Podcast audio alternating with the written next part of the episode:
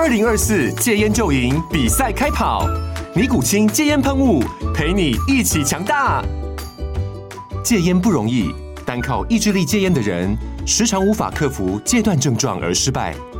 尼古清戒烟喷雾将是你的神队友，简单一喷，药品急速释放，立即缓解七大戒断症状，不限场合提高戒烟成功率。除了尼古清神队友，你还可以寻求专业医疗人员协助，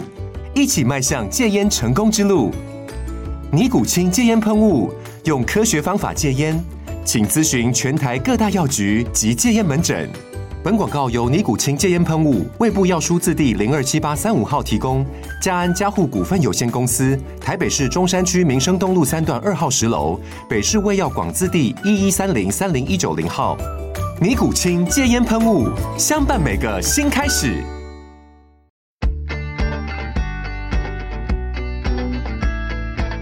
美股航海日志，每天三分钟，帮你分析美股走势与大小事。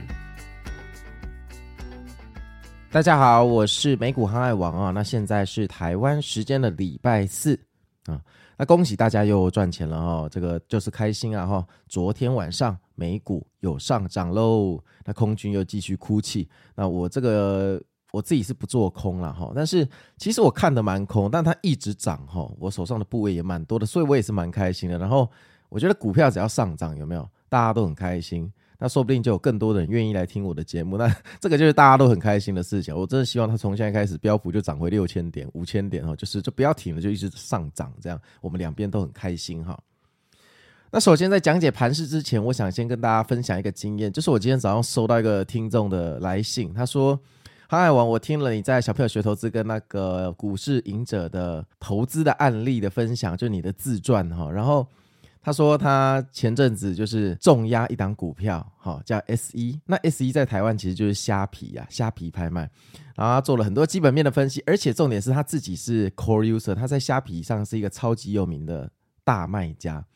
结果他就在八月十五号财报发布前哦，疯狂的买进筹码去赌财报买 S 一的股票，结果财报当天跌二十九趴，然后说他一个晚上少了一台进口车哈，看来。果然高手在民间，我的听众里面也还是有很多实力非常深厚的股民们哦。那我就跟他建议，呃，这个你经历过一次就好了，毕竟从别人的错误学习是不错啦，但是自己经历过，印象会更深刻哈，不要太放在心上。好啊，那我们来讲一下昨天美股发生什么事情哦。那昨天一开盘后，吼，三大指数跟呃这个费半指数就往上涨，标普还冲破四千五，纳斯达克也终于冲破一个非常重要的关卡，那就是一万四千点。那大家都很开心啊，没有问题啊。那到了十点，恐怖的关卡也没问题，继续往上涨。哦，那个时候觉得说十点只要没有那个翻脸不认人，今天就是稳了。结果到十点十五分啊，断崖式跳水，直接跳到最低点。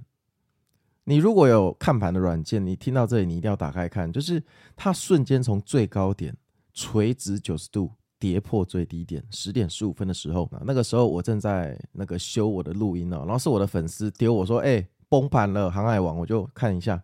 我就我靠，真的还是假的？这样十点十五分可以跳成这样哈？那个时候我就去打开了一下 FANG，就苹果哦，我看了一下苹果，哎，苹果也跳啦，废话，但是苹果才跳一点点哦，绝对不是跳到最低点。那我当下的判断就是，苹果如果只跳一点点，大盘跳很多，那就不足为患，因为表示主力还在做多苹果嘛。那苹果基本上就是拉升大盘的工具，基本上苹果只要领先，那我就不会随便的获利了结。那前阵子获利了结是因为我觉得苹果已经软掉了，硬不起来哦，所以苹果基本上是各位这个美股上真正的灯塔，一定要非常的关注它。结果呢，跳完水之后就开始无地心引力的反弹，一路反弹回去，我真的晕呐！哈，这个就是美股，真的不要随便乱做空，这是在玩溜溜球嘛，又溜回去喽。然后在最高点又撑到大概半夜一点半吧，又迎来一个小小的回调，然后两点半那个回调又继续反弹到最高点，然后就呃涨到盘尾哈。那今天的走势看起来不错，呃，有延续前一天的涨幅哦。看来这一波很有很有机会会往上攻，而且在一万四千点的这个灵魂关卡，昨天纳斯达克在半夜两点半还是突破了一万四千点哦，那这个是一个非常好的消息。那看一下苹果的 K 线图更是变态哈，直接几根红 K 往上拉，看起来难道真的有机会去补八月四号的超级缺口吗？那如果真的去补了这个缺口，标普肯定要到四千六百点去了。所以，如果你是空头的话，我建议你先躲在山洞一阵子哦，要先确认苹果的走势。一般来讲，呃，因为苹果的发布会快到了，所以通常苹果如果照这个局势看，它很可能涨到发布会之前了。那发布会通常发完就开始跌了嘛，大家都知道嘛，就就了无新意，就找一堆机会去放空苹果。通常过去的故事每一年都是这样。那这个判断方法非常有效，也非常简单哈。有时候你把苹果跟大盘的相对关系摊开来，你大概就可以知道现在的走势会怎么样哈。大概准确度大概有一半哈。然后九月真的传统都是一个空头的月份，大家要很小心哈。我看了一下我的呃那个美股航海日志，就是我自己的日志哦，自己的不是给你们看的。我的美股投资日志里面记载着二零二一年的那一年的中秋节，就是九月哈，我好像少了好几百万哦，所以你们自己要非常的谨慎。那现在的苹果走势啊，非常的强大，看起来跟上个月的软苹果简直是不同人哦，所以